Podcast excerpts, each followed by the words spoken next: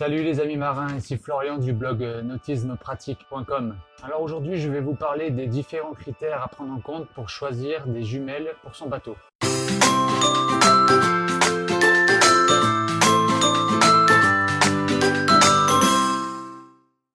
Alors c'est vrai qu'il y a tout un tas de choses qui est plus intéressante à, voir sur un bateau et plus amusante qu'une paire de jumelles mais c'est un élément qui s'avère indispensable, que ce soit pour repérer les bateaux qu'il y a aux alentours euh, pendant la navigation ou observer la faune marine. Et dans certains cas, et ça peut être même utile pour euh, se repérer en fait à la carte en prenant des anères à travers euh, les jumelles. Alors ça tout Alors quand on doit choisir une, paire de jumelles pour le bateau, je dis bien pour le bateau parce que c'est très spécifique, il y a plusieurs critères à prendre en compte. Le premier critère est l'étanchéité et la flottabilité euh, de cette paire de jumelles. pour l'étanchéité, euh, c'est évident qu'à bord d'un bateau, les occasions sont, multiples de, mouiller euh, les jumelles et de les endommager. Il faut absolument qu'elles soient étanches et aussi flottantes, parce qu'il est très facile de les, faire tomber à, l'eau, que ce soit au port ou même en mer. c'est assez rapidement fait. Donc on a la possibilité de, les récupérer. Euh, quand on a payé euh, peut-être plus d'une centaine d'euros euh, cet objet, on est très content de pouvoir les récupérer.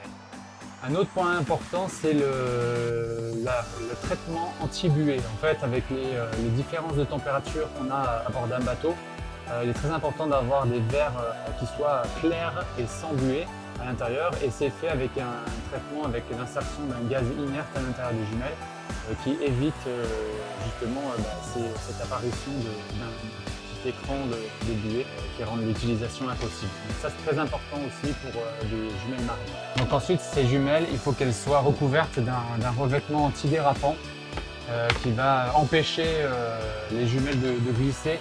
Parce que sur un bateau évidemment on a beaucoup de mouvements, on est tout le temps en mouvement. Donc il faut pouvoir éviter qu'elles se déplacent trop facilement et, tomber et éventuellement se casser.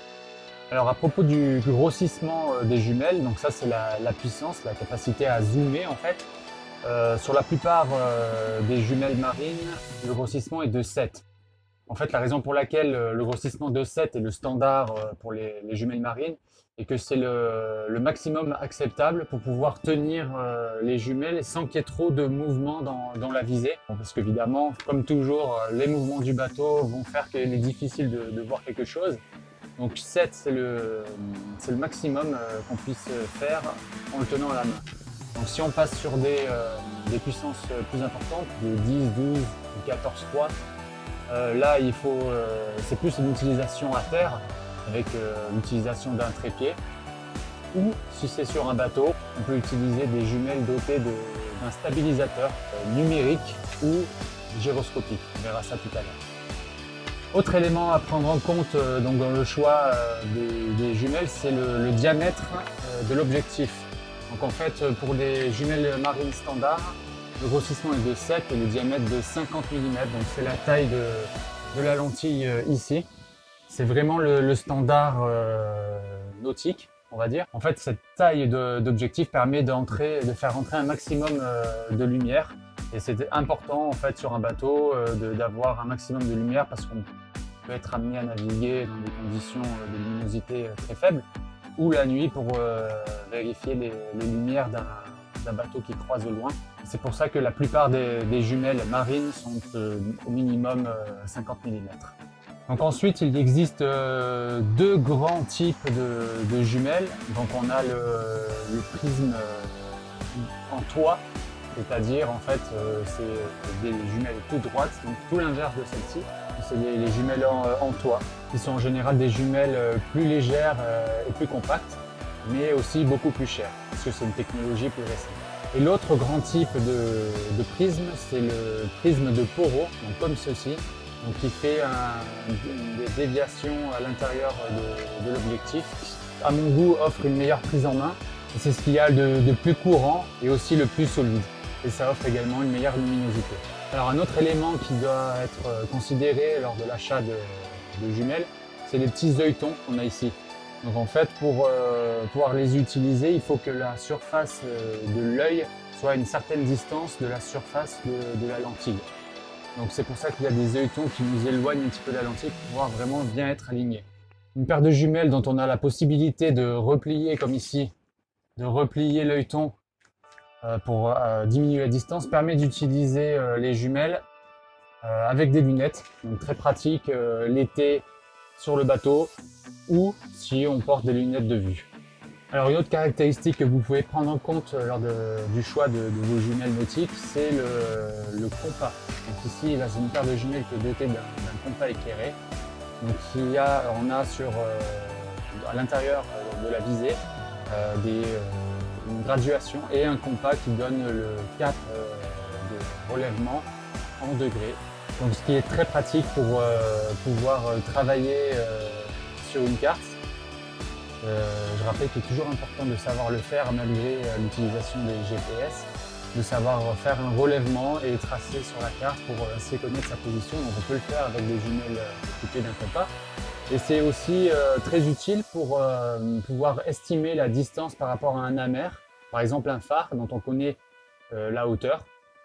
Donc avec la hauteur, on a la possibilité de, en utilisant la graduation à l'intérieur de, la visée, on a la possibilité de connaître la distance. Donc c'est vraiment une caractéristique et très intéressante à avoir sur une paire de jumelles.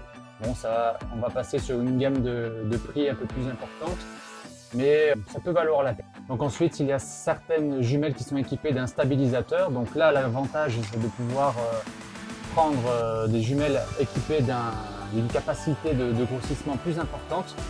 Euh, il y a deux grands types de stabilisateurs, donc numérique ou gyroscopique. Donc c'est un petit mécanisme à l'intérieur des jumelles qui va stabiliser l'image et absorber nos mouvements.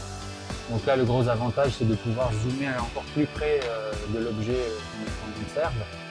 Euh, la contrepartie, c'est que là, on passe vraiment dans les, jumelles haut de gamme, dans des prix qui peuvent aller jusqu'à 1000 euros.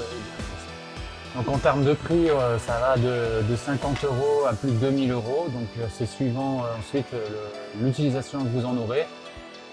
dans la plupart des cas, je pense qu'une une paire de jumelles aux alentours des, 100 euros et euh, une qualité correcte.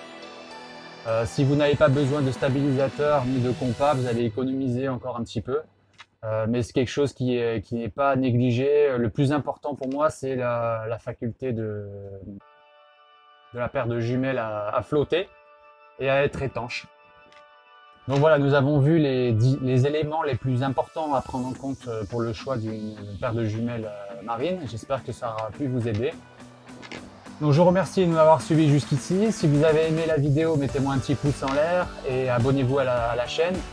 Et je vous retrouve bientôt pour une nouvelle vidéo. Ciao ciao